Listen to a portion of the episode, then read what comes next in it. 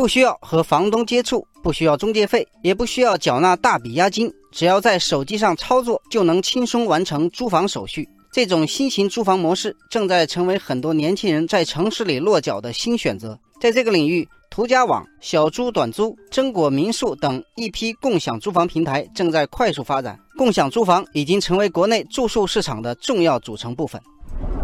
很多网友也表达了对共享租房模式的好感。网友城市记忆说：“传统的租房模式要押三付一，这是很大的一笔支出。共享租房就没有这个问题，而且共享租房一般按天计价，周租和月租还有相应折扣。”网友春天杰作说：“共享租房平台还有专人担任管家的角色，遇到家具家电维修问题都由管家来解决，不像以前必须要和房东协商，房东不管你也没办法。”网友心灵使者说。甚至连打扫卫生这种小事，只要呼叫管家，都会有专门人员上门，让你有做主人的感觉，而不是寄人篱下的租客。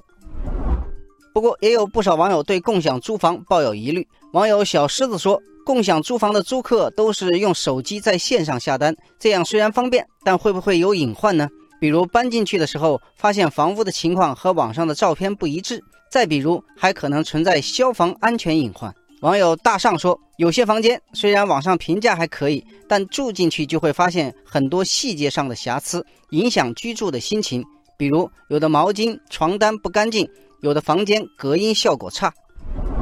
业内人士指出，共享租房房源品质和服务水平参差不齐，主要原因是缺少标准化的管理方式。另外，正规的旅馆、酒店行业经营者需要事先在市场监管、卫生、公安及消防等多个部门取得相应的经营许可或登记备案，而共享租房在这方面还有很多缺失。网友那年花开说，共享租房应当借鉴酒店的管理方式，尽快实现房间管理的标准化，减少因为房间标准不统一或交接房屋情况不清导致的纠纷。网友远方说，共享租赁有助于推动房屋市场租赁资源的合理流动和优化配置，但目前这个行业还没有成熟，需要加强平台自律和完善市场机制。